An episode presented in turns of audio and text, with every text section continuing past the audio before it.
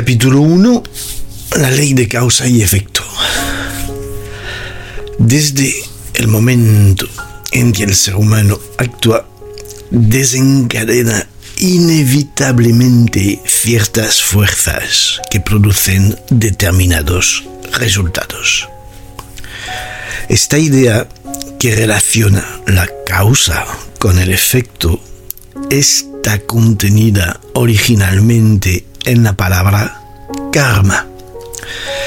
Aunque posteriormente karma ha tomado el sentido de pago por una transgresión cometida, el karma yoga, uno de los numerosos yogas que existen en la India, no es más que una disciplina que enseña al individuo a desarrollarse mediante una actividad desinteresada, gracias a la cual se libera. Cuando el ser humano se vuelve codicioso, astuto y turbulento, crea deudas que deberá saldar. Y en ese momento, la palabra karma toma el significado que la gente le da.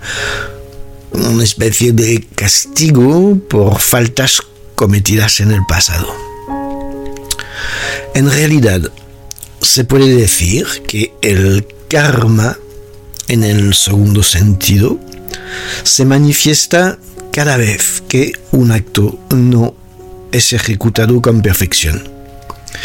Pero el humano ensaya, debe ejercitarse hasta lograr la perfección y mientras falle en sus intentos, deberá corregirse, reparar sus errores y, por supuesto, deberá sufrir por ello. Diréis que os conozco, entonces, ya que actuando cometemos necesariamente errores, ¿y qué debemos sufrir para repararlos? vale más no hacer nada. Pues no, no es así. Hay que actuar, hay que hacer las cosas. No se puede estar quieto indefinidamente, eternamente. Evidentemente que sufrimos, pero con ello aprendemos, evolucionamos y un día ya no sufriremos más. En cuanto hayáis aprendido a trabajar correctamente, no habrá más karma.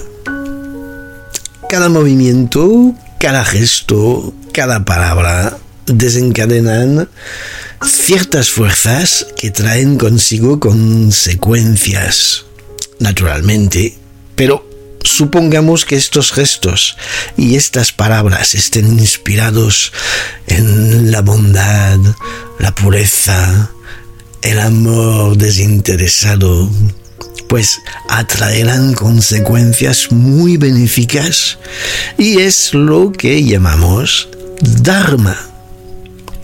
El Dharma es la consecuencia de una actividad ordenada, armoniosa, benéfica para uno mismo y para los demás. El ser que sea capaz de emprender tal actividad escapará a la ley de la fatalidad, situándose bajo la ley de la providencia. No hacer nada para evitar las preocupaciones y los sufrimientos no es la solución correcta. De hecho, es imposible. Sería un sufrimiento en sí mismo. Debemos ser activos, dinámicos, estar llenos de iniciativas, sin que por ello el móvil de nuestras actividades sea ni el egoísmo ni el interés personal. Ahí está la gran diferencia. Es la única forma de escapar al desastre. Evadir las consecuencias es imposible. Siempre habrá causas y efectos, sea cual fuere vuestra actividad. Simplemente, si conseguís actuar de manera desinteresada, no se producirán efectos dolorosos. Todo lo contrario. Alegría, felicidad, liberación, tomar conciencia. Es, es maravilloso. Si para conseguir la paz no actuamos, no, no, no, nunca nos desarrollaremos no aprenderemos nunca ni ganaremos nada. Serían unas vidas perdidas para nada, unas existencias desperdiciadas.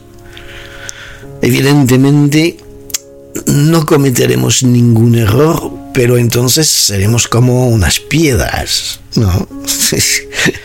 Estas nunca cometen errores, piedras, ¿no? ahí, no se mueven, no hacen nada. Pues no, es preferible ensuciarse si es necesario, pero aprender. ¿Cómo queréis que un edificio en construcción no tenga manchas de cemento o de pintura?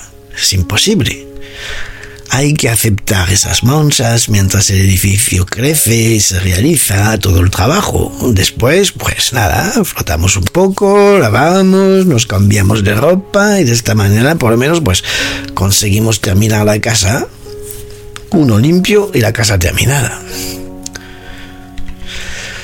El maestro Deunov dijo un día, os di a todos un libro a todos os he dado un libro para aprender el alfabeto. ¿Y vosotros qué habéis hecho? Bueno, un abecedario. Al cabo de un año os he pedido que me lo devolváis. Algunos de vosotros me lo habéis devuelto absolutamente limpio, impecable parecía que sin abrir, por lo tanto no aprendisteis nada. Y otros, al contrario, me lo han devuelto totalmente roto, manchado, lo han abierto mil veces y lo han cerrado otras mil veces, lo han llevado a todas partes, incluso han comido encima. Sí, por ahora saben leer. Y el maestro concluía, pues prefiero a estos segundos. ¿Entendéis?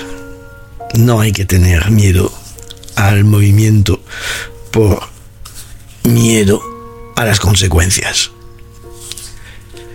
Solamente hacer las cosas de una forma generosa, desinteresada, con todo el amor y toda la sabiduría que seáis capaz.